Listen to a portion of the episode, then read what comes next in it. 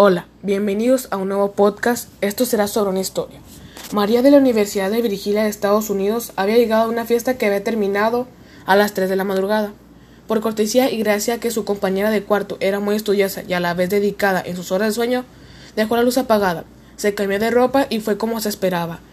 Cuando la alarma de María sonó a las 7 de la mañana y abrió sus ojos, un grito desgarrador salió de su boca cuando observó lo que antes había sido el cuerpo de su amiga, regado por toda la habitación con charcos enormes de sangre y órganos. Los brazos en un extremo del piso, las piernas en el escritorio y el rostro desprendido en el cráneo, encima de la almohada, ensangrentada hasta no poder más.